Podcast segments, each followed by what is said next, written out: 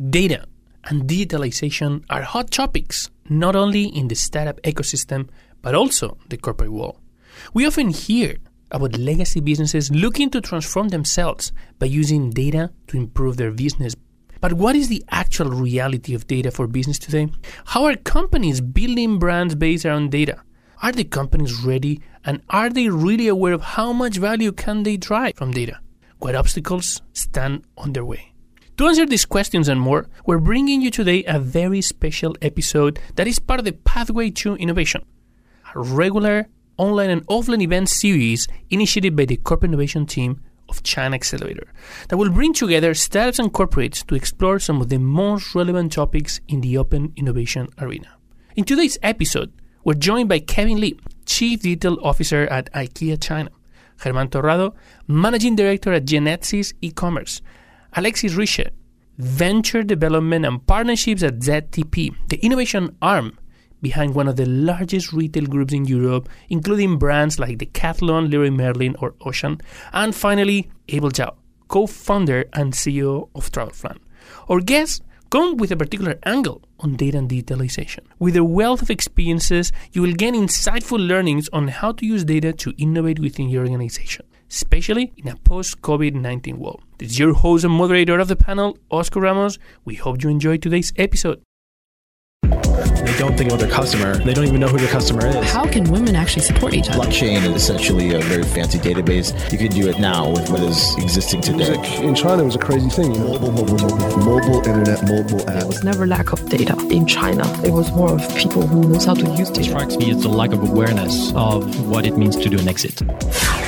You're listening to the China Startup Pulse, your looking glass into the Chinese investment and startup ecosystem from the movers and makers themselves. Please don't forget to share and comment on whatever platform you use to listen to this podcast. without uh, any further delay, let's welcome our panelists. So, uh, first, I'd like to um, invite uh, Kevin Lee from IKEA to uh, please uh, introduce yourself and let us um, let us know, uh, let everybody know um, what uh, what is what you've been doing on uh, data insights. Sure. Hi, everyone. I'm Kevin. Uh, as Oscar mentioned, I'm the Chief Digital Officer from IKEA China. Uh, so, my role at IKEA is to spearhead a uh, long overdue digital transformation effort. Uh, I guess you could say that IKEA was so successful with its business model for so long that for a while it was really difficult to see other possibilities. Classic innovator's dilemma, you could say. Since we started about two years ago, we now have thousands of technology workers in IKEA across the world, with China as the first country to build a full stack digital hub. And that's an organization with product, engineering, data and analytics, information security, and data privacy, along with some of the other traditional functions like IT, infrastructure, and support teams. And due to the success that we've had in China building this brand new organization, we are now building uh, four others around the world. I think so far, US, Spain, and Amsterdam have been confirmed.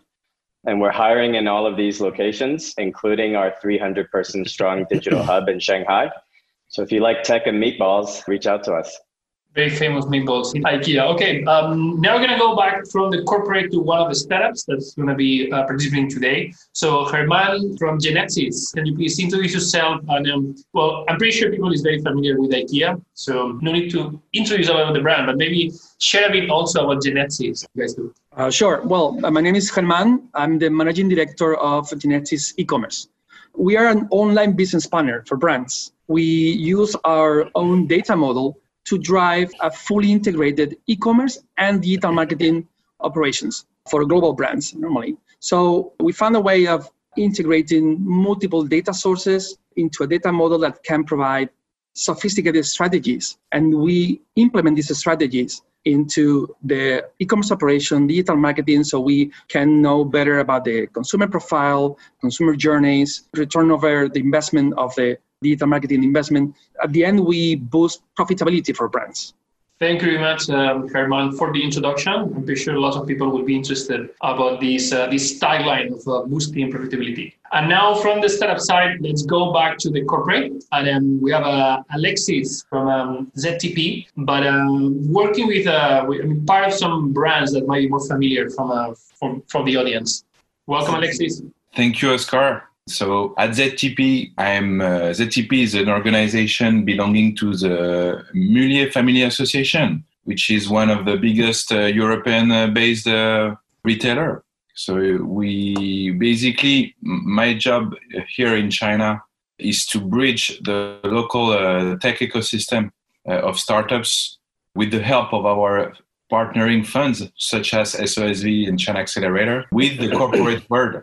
And uh, by corporate world, I mean our retailer, not only in China, like uh, Auchan and Decathlon, but also the purchase office, but also all the retail business in Europe, because we have a big footprint in, in Europe, and we are covering um, home uh, DIY home decoration with Leroy Merlin, also sports with Decathlon, Auchan with groceries, and a lot of um, other brands in fashion, consumer electronics, mobility. And basically, my job is to match different business challenge our corporates have with some uh, useful startup hardware of software or uh, basically solutions that could uh, support our ecosystem to accelerate the digital transformation.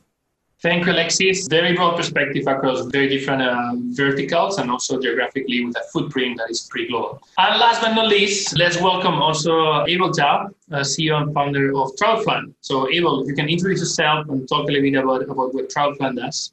Sure.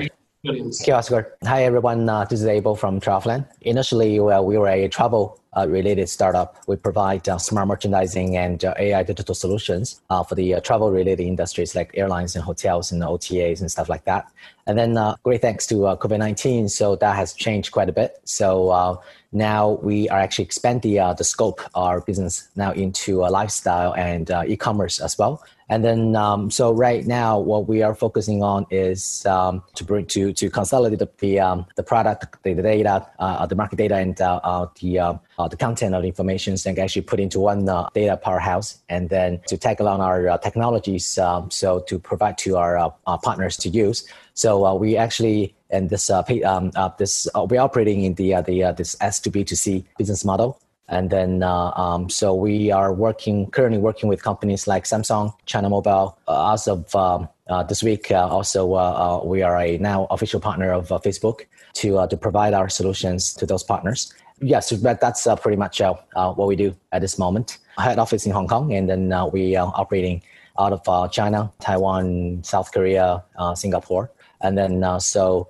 right now we actually uh, very proud to say, actually, also this week, we confirmed to got the uh, official partnership for uh, FIFA World Cup 2022 and also working on the uh, uh, World Expo in Dubai 2021. So we're actually going to develop the uh, system for the venue as well. Thank you. Long trip from travel to lots of different. Um, very long trip, yes. Very data enabled, and we'll talk a bit more about that later.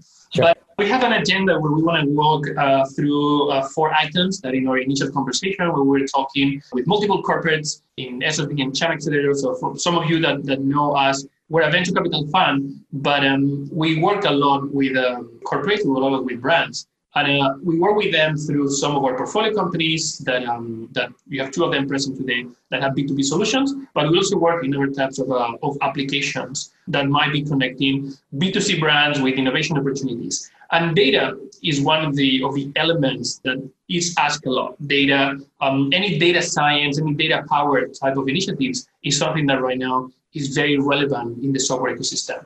Then we're going to talk a bit about the reality of the present. We're going to talk a bit about uh, having a bit of an idea of, of what is actually real and what is happening. Because right now there's a lot of beliefs that the data is the new oil and data is basically going to power everything. It is the magic that is going to solve every every single problem. So I want to go back to the corporates and start with uh, with Kevin, that is actually building this uh, this team, and um, and then based on the initial success that they have, they are replicating that. So how is IKEA getting value from data today? And um, what can you share about that the data science team that you are building in IKEA? Mm. So maybe I can start by saying that uh, data is the new oil. It's a good metaphor, but I think in reality, there's really two tiers. The first tier are, you know, really the dominant internet companies that you see that have some sort of data flywheel at the core of their business model and strategy. The Googles, the Facebooks, the Amazons, etc.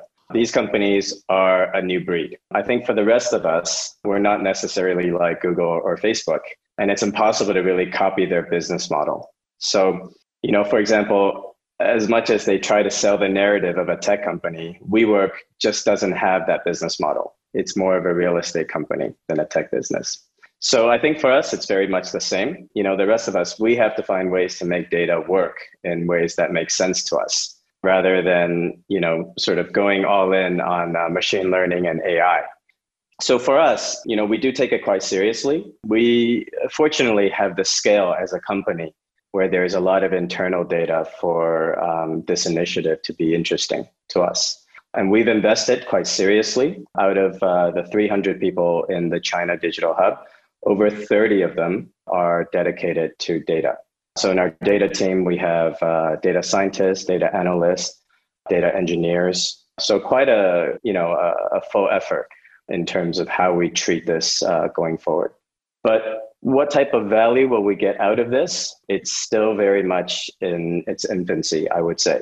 As a retailer, of course, we're very concerned about uh, being omni-channel. We're very concerned about what the future of retail will look like, and we know that we're going into a world where you know most of the consumers experience with your brand probably occurs outside of your your stores and that's a very different model than the world that ikea was invented in in maybe the last 70 years we've been building big stores outside of the cities and uh, we know that people would drive to these big stores and uh, they'll spend a whole sunday or saturday there and uh, they'll spend a lot of the, their money hard-earned money in these stores but I think today is very different. Online takes a huge amount of that customer journey where we are not very uh, present. So, in order to cobble together all of these different touch points, we really need to have a strong data capability in order to weave together that narrative. So, that's just one use case. Inside the company, we're also building a customer data platform. I think the holy grail for a lot of retailers is that uh, you want to see that unified view of the customer or the 360 degree view of the customer. And I think that relates to, you know, just how fragmented the experience customers have uh, with your brand these days. And a big part of building that is really not to outsource this into, uh, you know, to a CRM company, but really building these type of capabilities internally. We're still quite early in our journey, so I think uh, this is really, I think for any company that's undertaking this, internally it's it's really like a three to five year journey before you really see you know significant returns from this initiative and what i mean is stuff that's outside of the basic bi or report generation that you would get from you know just having good quality data if you want to use data to optimize your supply chain for example this is a multi-year effort if you want to have a 360 degree view of your customer, this is a multi year effort. So there's a lot of phases that go into this, starting from quality data capture to processing the data. So I think here the, you know, the analogy or the metaphor that you use in terms of oil is really good because you know, crude oil requires a lot of refinement for it to actually be useful. So I think a lot of companies like IKEA are probably in the same position in the sense that uh, you know we're a little bit behind the game and uh, we're trying to catch up. Thank you kevin. That's a good uh, good reality check of how much effort and what is the reality of today for traditional companies that try to transform themselves. So i'm going to go back go now to, to alexis where um, you play a very very interesting role because uh, you are literally innovation space you are driving the innovation for this group of companies and you have to work across multiple brands. How relevant is right now, or what is the awareness of, uh, of brands in, in relation to these innovation challenges or these, these new initiatives that they want to develop in, um, in relation to data? How big is that in the agenda? basically in the agenda it's a, it's a top priority why because all our business are 30 to 40 years ago this is very old startups it's all entrepreneur stories and they build everything little by little. But when you realize after 40 years how the world have changed, for us, let's say it's uh, the people right now who make decisions. They were born in a world where internet did, they started their company in a world where internet didn't even exist. So for us it's even more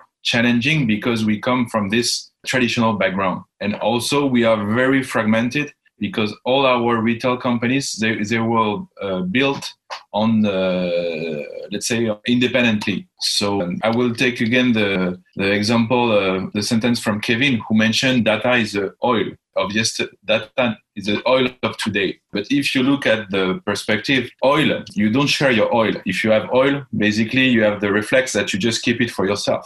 You don't want to share it with anybody because it's a precious. With data it's totally opposite because the more you share your data with other the more you make value out of your, your data is by sharing it classifying it. And this is totally different than oil. Separated you could have a lot of data but when you don't make value out of it it just remain just a low value. And this is very is very important to explain in a traditional ecosystem. And secondly it's to break the silos inside the organization because uh, historically uh, let's say the big business units like marketing supply hr they were all disconnected. Every one of their own perimeter they use the data they find relevant for them. And there was no even bridges between the organization for that unless obvious. This so let's say we have two challenges right now about data that one is work internally to fluidify the data transmission and the data analysis and sharing at the right format at the right timing for the right use and secondly is accept to work with external data that could enrich our uh, business models, our algorithm, uh, but also feed our internal data to external to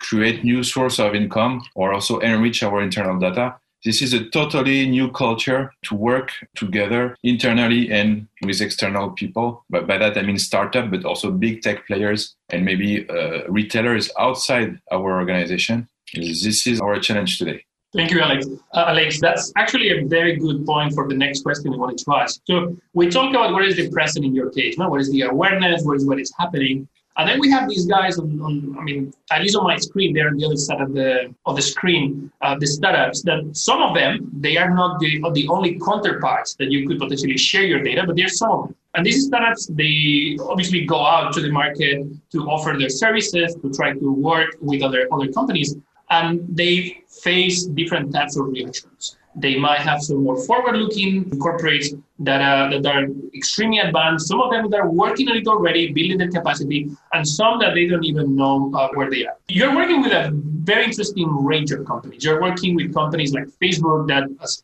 Kevin was saying, kind of like one of the masters. They might be a big company. I'm not sure we can still call them a startup but definitely a big company that's fully digitalized from, from the core of the company. And you're also working with very traditional companies that are in use of uh, data. What is your perception about the readiness level of organizations? Are they really aware of how much they can get with data? Are they talking about data is the new oil, but we have no idea how can we value of that? And are they ready to take the efforts that are necessary to be able to extract value from that data with third-party collaborations? Very good question. So thanks for that for that one. So uh, uh, first of all, I like uh, Alex. Um, uh, one thing he mentioned is that um, a lot of people is the uh, the data is very different from oil. Oil is something you keep it for yourself, and then data you actually creates more value when you share it with someone else or relevant people. So for us, uh, for the past couple of years, we have talked to uh, at least more than 100 uh, corporations uh, from an LCC airline in Korea uh, to, uh, to as big as uh, Samsung Group or China Mobile or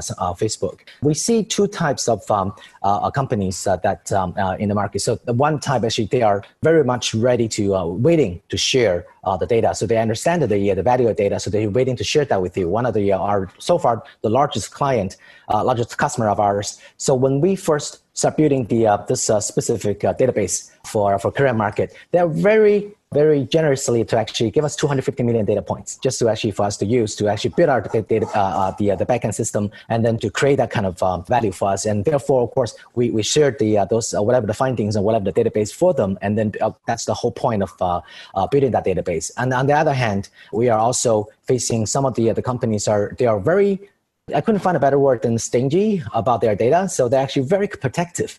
But the thing is, the more protective uh, you are uh, with your own data, that means actually you cannot collaborate that that or utilize the data that you already have in your own database and then to uh, to create uh, better value.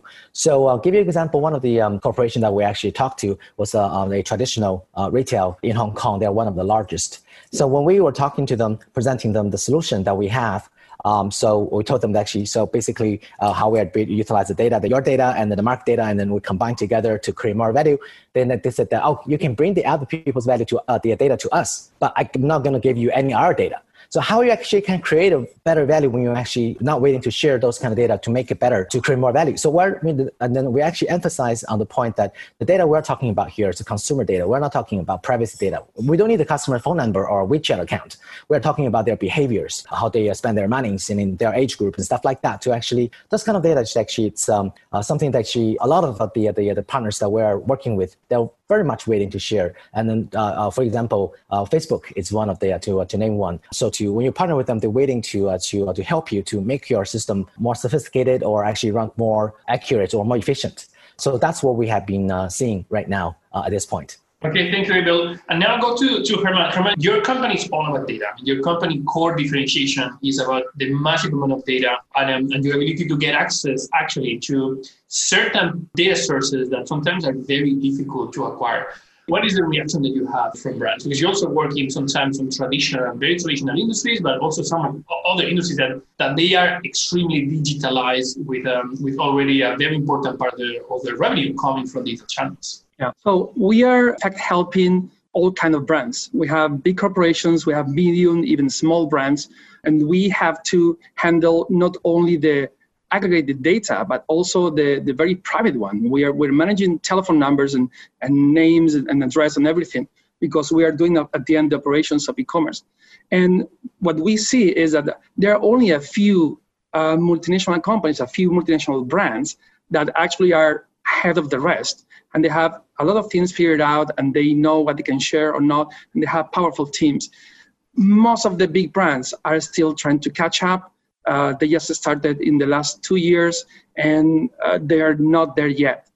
And for these big corporations the big brands is extremely difficult because they already have systems they already have a structure they already have departments with, with different access.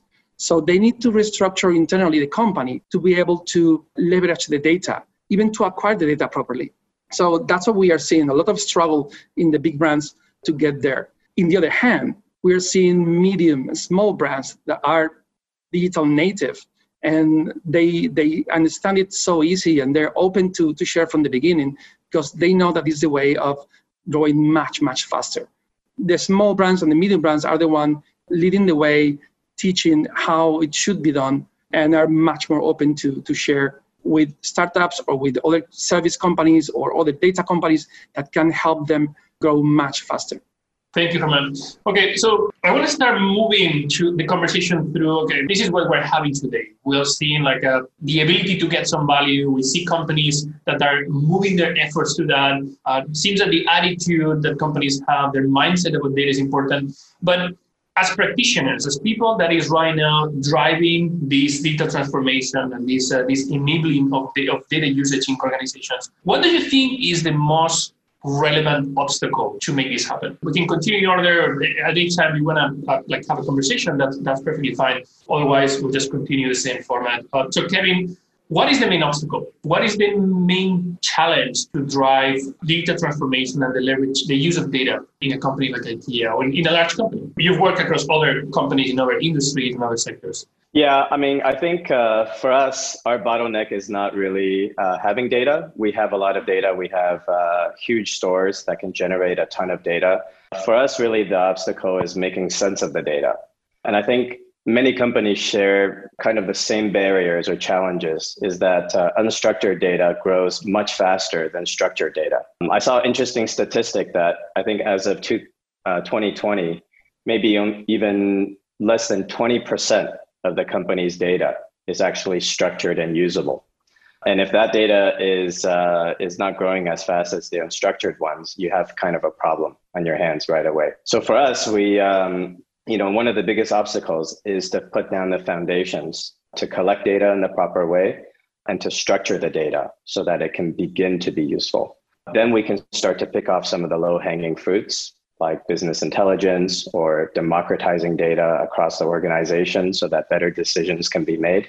And these are basic things, but uh, without sort of the foundation for data, you can't really do very much. And the foundation actually requires a huge amount of investment. Just building our data platform is going to take years because it's taking data sources from so many different parts of the company. So that to me is uh, is one of the biggest challenges. A second one is really just about sophistication. I think with digital natives or tech companies, you don't really need to convince anybody that data is important. But for many traditional companies, data is more or less a buzzword. I think it's something that uh, people think is cool. They know that it's being talked about a lot, but nobody has any idea how to use it or to incorporate it as a part of the business strategy. Like Alex said, a lot of these companies are still running on the same strategies that they've had for uh, 20, 30, 40 years, and data wasn't a part of that strategy. So convincing executives that this is something important, I think is the first step, but then actually keeping their interest to implement this uh, deeply in the company and to incorporate it into the company's strategy. I think that's um, a lot more work than people realize. When you're talking about um, this unstructured data and, and the fact that most of the data is not structured, and then this data there needs a lot of processing. I mean, you mentioned earlier.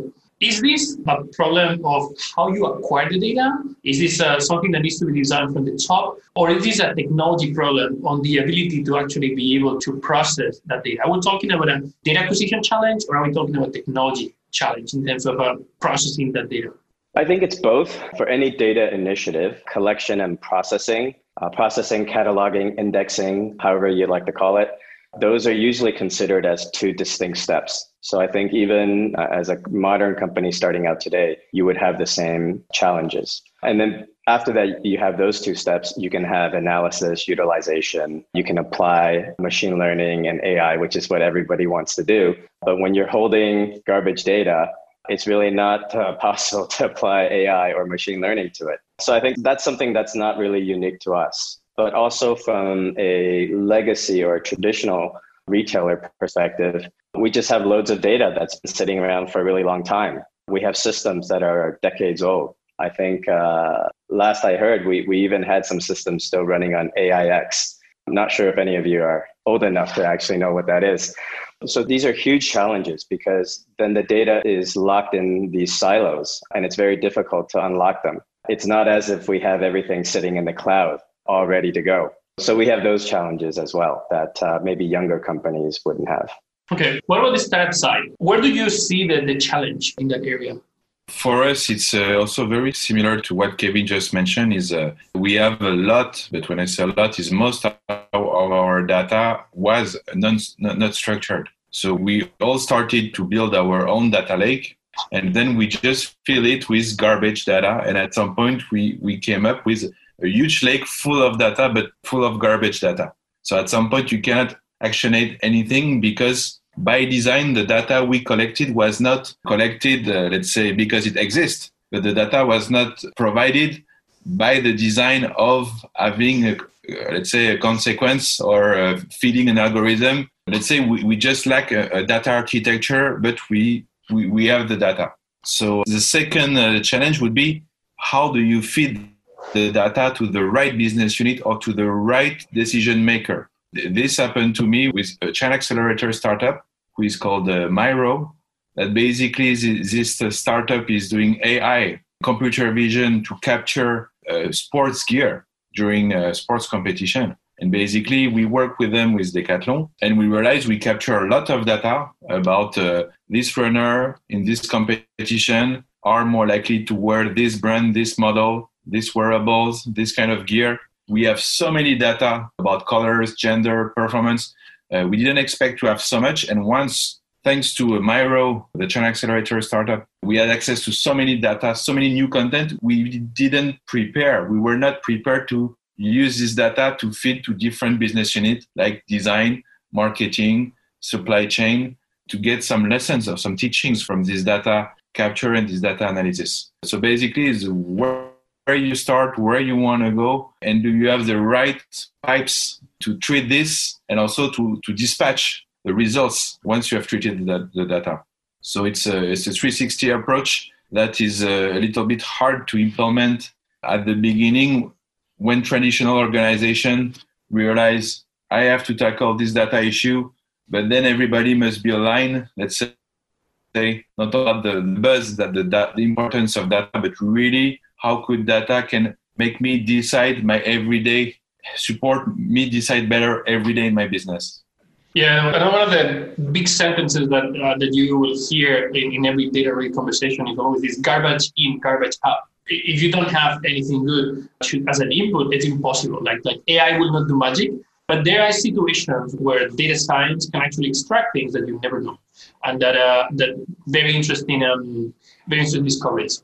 So I want to go back to the startups. I really wanted to have their perspective in terms of, uh, of what are the obstacles, what are the challenges that you are experiencing in terms of, uh, of enabling these uh, data services. Anyone, any of you wants to go first? Um, Abel, can you? Yeah, sure. So um, the challenges from our side, there's two parts. Uh, one is how, how to process our own data. And then so basically like uh, Alex said, uh, qualifying data.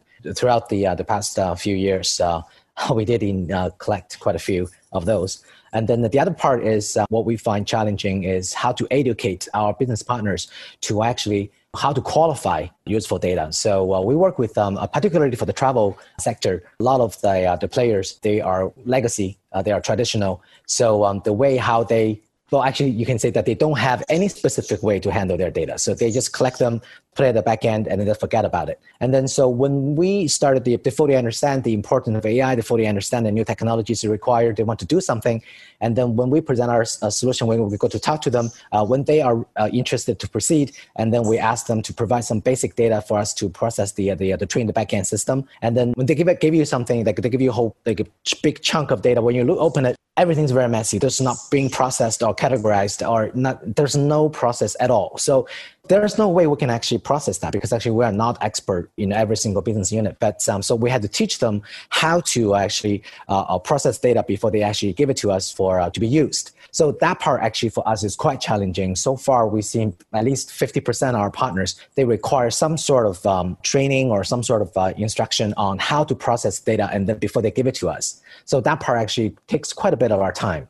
Thank you. That's a very interesting um, point. Like at the end of the day, it's also quite relevant. How do you integrate with people and how much value? So, from that point of view, in terms of, of the readiness to, to work with companies, do you see, because you work across very different geographies, do you see uh, like certain areas that have more, uh, like they, there's more awareness on, uh, on how from, from companies operating in those regions in terms of mindset that can help them leverage more data or how to actually deliver the data? Um, yeah, well, that's actually quite uh, quite um, at least for us, the clientele that we, we are working with, we talk to, it's quite, quite easy to tell which region or which country that they're more open about uh, uh, data utilization. For example, uh, I would say I definitely put Korea as number one. They're the best customers. Uh, no matter how big the corporation is, when you present your solution, when you present your what we can do with our technology and the, the, the right data data set, then actually they, they're very much open about um, the, the collaborations. They're very much uh, open about the new technology and, and then share their, uh, their possessions. Um, so uh, in certain area, they are actually more close-minded. And then I hate to say uh, Hong Kong is one of them. And then this is the market we started open, uh, we started working on first. But uh, this is the market that we do not have the, we have the least corporate clients. So it's very, um, so we're still processing, we're still working on our way here. But in terms of um, traditional companies like big corporations, they're waiting to try different things and we're waiting to, to share with uh, uh, what they have. I think in Hong Kong, it's a little bit behind market like China or uh, Korea or even Singapore. Thank you, Herman. You work with also like partners in uh, all over the world, mostly in their data strategy in, in China. What, what obstacles are you seeing for companies to be able to to get value of the data or you there are many oscar there are many obstacles. The most common that we find is for companies that they have their own stores and they can structure their own data acquisition it's a bit better but normally they have a lot of restrictions within their departments and their teams are receiving only partial data and most of the time not uh, is, is not real time, is delayed data. They need to make a request. So they have a lot of trouble of putting things together by teams. This is very common for, for companies with, the, with their own operation. But the real problem comes when the brands don't have their own stores. They need to rely on e commerce. And most of the data of e commerce in the world is managed by big platforms. And the platforms are not giving straight data to the brands. The platforms are structuring the data in the way that they want to, they want the brand to see it. They have a perspective about the data and they show it, let's say, like in a bundle. So the brand, or in this case, in our team, we need to do a job of untangling the data to really have something that we can use. Otherwise, it's going to be very messy. Things are very simple, like GMV or conversion rates. Uh, from platform to platform, they have slightly differences that mess up the numbers. So there's a lot of uh, problem in this cleaning, processing, analyzing the data when it comes to online platforms. Yeah, sometimes, uh, I mean, said that it, takes up to 80% of the effort to be able to work with data just to consolidate, clean this data. But uh, Herman, you mentioned earlier that you actually work with sometimes very confidential data that, that the brands have. And right now, every time you talk about data, like the conversation of GDPR needs to be, it, needs to be present and people need to talk about that. How is GDPR in your case impacting you? Is this an obstacle? Is this something that uh, creates more trust for brands that can operate better? And uh, I mean, considering that you work with companies from all over the world, European, from, from America, etc., but you work in China, how is the situation here? Well, GDPR or the China law for uh, for privacy, that is not, not only one law, it's a, it's a series of different laws uh, scattered around the legal environment for us it's a must. We are managing this private data, so we need to comply with each country privacy law. It's not an, an obstacle, it's just that it takes longer. You need to be more accurate about your procedures, about your backups, about how you manage the data. But um, for us, it's really part of our service, so it's a must. We don't find any technical obstacle to do it. It just requires a bit more effort. That's it. In China specifically, it's a bit more complicated because it's not so straight like the GDPR that give you uh, very clear rules about how to uh, how to manage the data. In here in China, we need to go through four or five different laws and do an interpretation of that. We expect that probably uh, in the next two years, we're going to see the, the law in China to start the implementation, and uh, we will need to, to adjust to that for sure. Okay, thank you, Herman. We're progressing through the process through the, the agenda that we originally discussed but um, I mean some of the answers have been like really rich in content and we also have very interesting questions from the audience so we're not going to have time to go through another round of questions. So I would like now to have an opportunity for the to share some of the questions from the audience and I'd, I'd like to welcome my colleague uh, Will CK that will uh, will join us now to share some of these questions from the audience. So Will all yours Hello, everybody. So we have quite a few questions from the audience that I'm looking at right now, but we have quite curated questions for both uh, Kevin and Alexis uh, that both work in very large multinational organizations. Basically, the question is this from our audience. How do you get key stakeholders within your organization to buy in that data is the future for our organization. Kevin and Alex both, I think you you work in a very traditional business. How do you get key management that you know you might have to report to to in that data is the future for your organization? And what are the metrics of success when employing a data strategy? One of our audiences is sort of asking from a return on investment perspective, but it's may may not be so clear. So what are the sort of performance metrics that you do that you look towards um, when employing a data strategy? So those two questions for now. Alexis, do you want to go first? Sure. Basically, how to convince uh, big decision makers is you, you, you just have to explain to them, like by testing different approach with data that you are making the company more profitable. Why? Because you can just, for example, explain them by using the data better, we can provide a better customer service. We can increase turnover. We can decrease operational costs. Basically, this is what they want to hear. And they want to hear that on a first small scale, let's say, like uh, traditionally, like from MVP to scale up. And, and with in demonstration of, uh, let's say, at the level of one shop, at the level of one city, and then at a national level, and you onboard different decision maker at some point when, when, when you reach the national level. But it must be a step by step approach.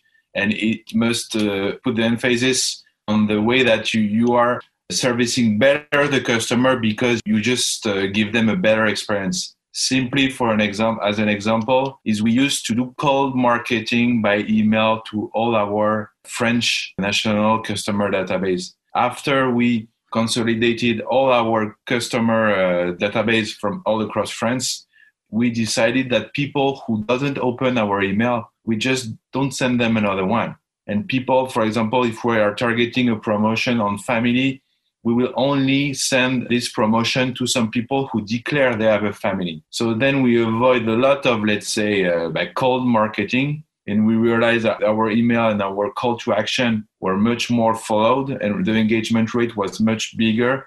Then we came with these results and just ask for more, more budget to keep doing tailored promotion campaigns. But this also could be as simple as when someone is just changing his address for delivery, you suggest him to update his address in, in all, all over our merchants' websites.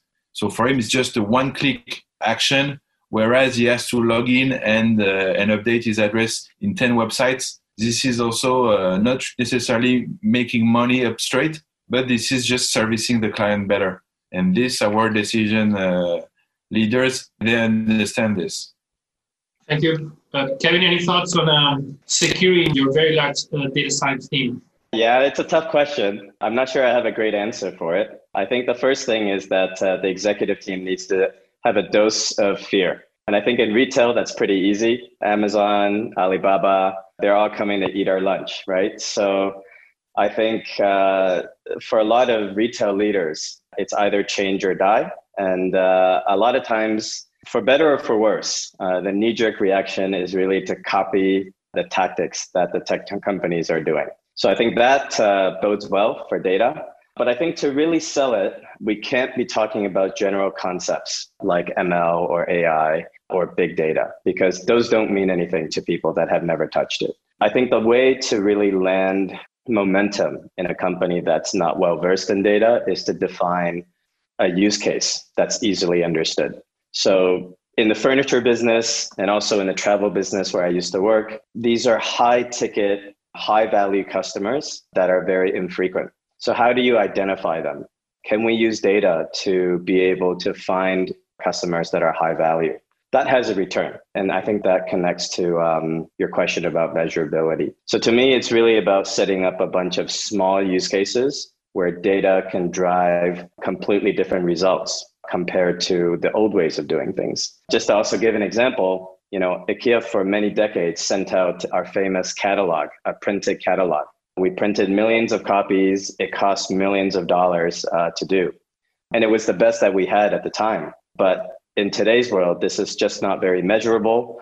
We don't know if it's bringing us new customers. We don't know if these things are being read or being, you know, going straight to the rubbish bin. So there's just way better ways. And I think as soon as you start to touch things like uh, digital marketing and traffic acquisition on the internet, that goes hand in hand with data. You couldn't possibly do any of these things blind. So I think these are the use cases where you can use to educate executive teams on how we can do things in a more efficient way or do things at a scale that wasn't possible before. Uh, if you build a store in Main Street, you can only get traffic from that street. But if you build a store on the internet, you can get traffic from anywhere, depending on your budget and your level of sophistication.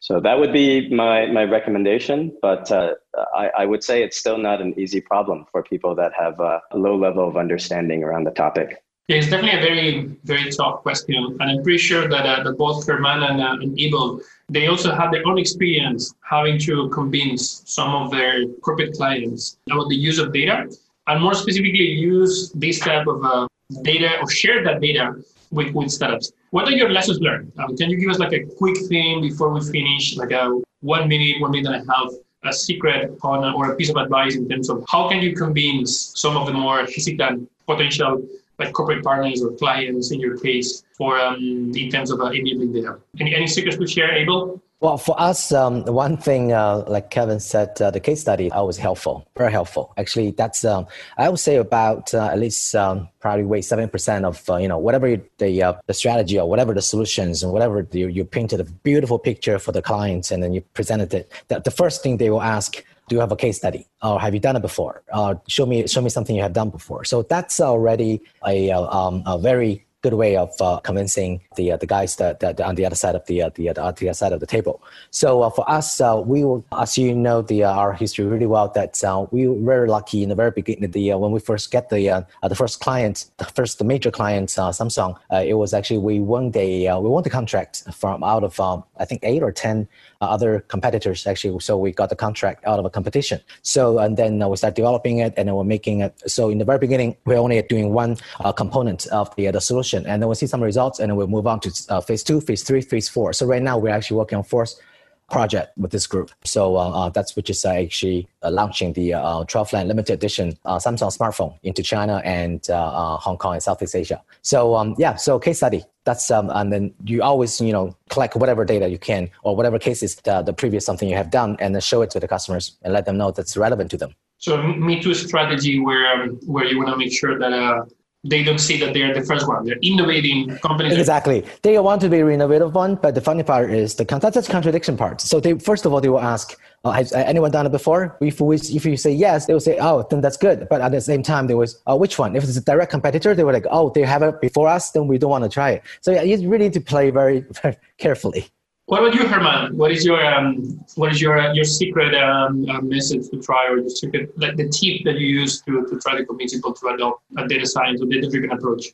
Well, um, there are two parts because even for us at the beginning, we were a service company, and to become a data company, we had to convince our own shareholders to invest in this in this new uh, new perspective. So for that, what we did was running experiments uh, with very low budget, but very clear about what data we need to use.